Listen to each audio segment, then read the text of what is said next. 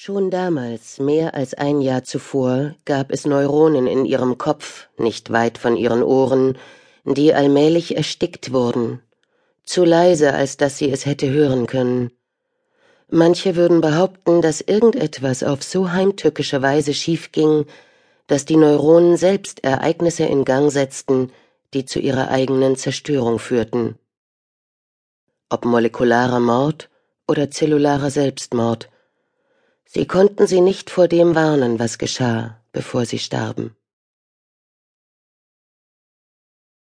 September 2003 Alice saß an ihrem Schreibtisch im Schlafzimmer, abgelenkt von den Geräuschen aus dem Erdgeschoss, wo John offenbar von einem Zimmer ins nächste rannte.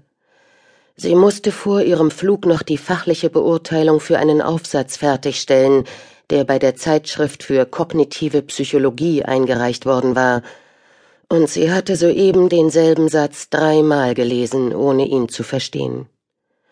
Auf ihrem Wecker, der ihrer Schätzung nach etwa zehn Minuten vorging, war es halb acht Uhr morgens. Diese ungefähre Zeitangabe und Johns immer lauter und hektischer werdendes Herumgerenne sagten ihr, dass er im Aufbruch war, aber irgendetwas vergessen hatte und es nicht finden konnte. Sie klopfte sich mit ihrem roten Stift auf die Unterlippe, während sie auf die Digitalziffern des Weckers starrte und auf das wartete, was, wie sie wusste, gleich kommen würde.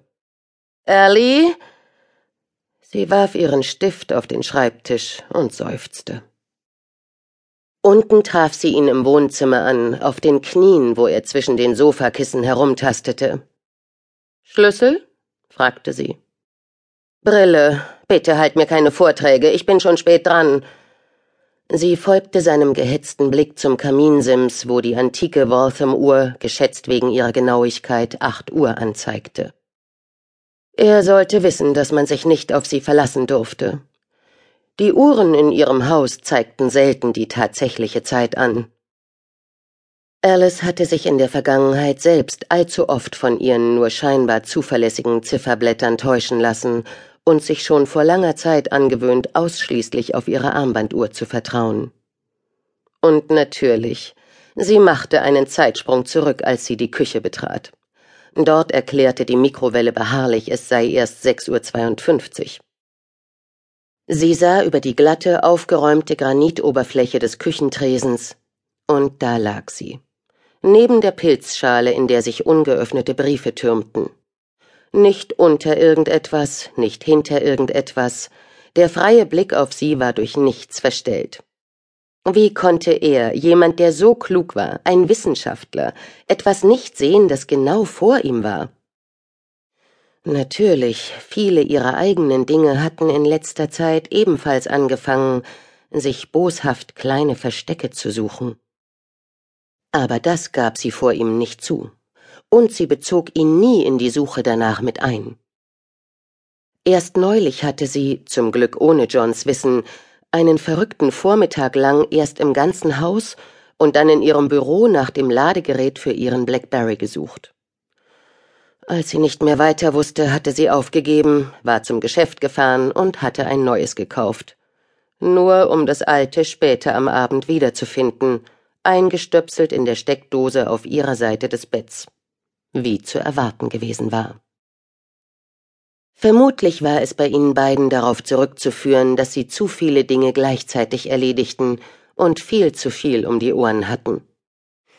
Und auf das Älterwerden. Er stand im Türrahmen, sah die Brille in ihrer Hand, aber nicht sie an.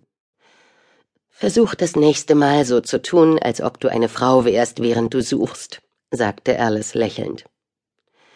Ich werde dabei einen deiner Röcke tragen, Early, bitte. Ich bin wirklich spät dran.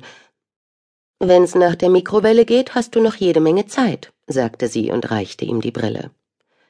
Danke. Er schnappte sie sich wie ein Staffelläufer den Stab in einem Rennen und eilte zur Haustür. Wirst du zu Hause sein, wenn ich am Samstag zurückkomme?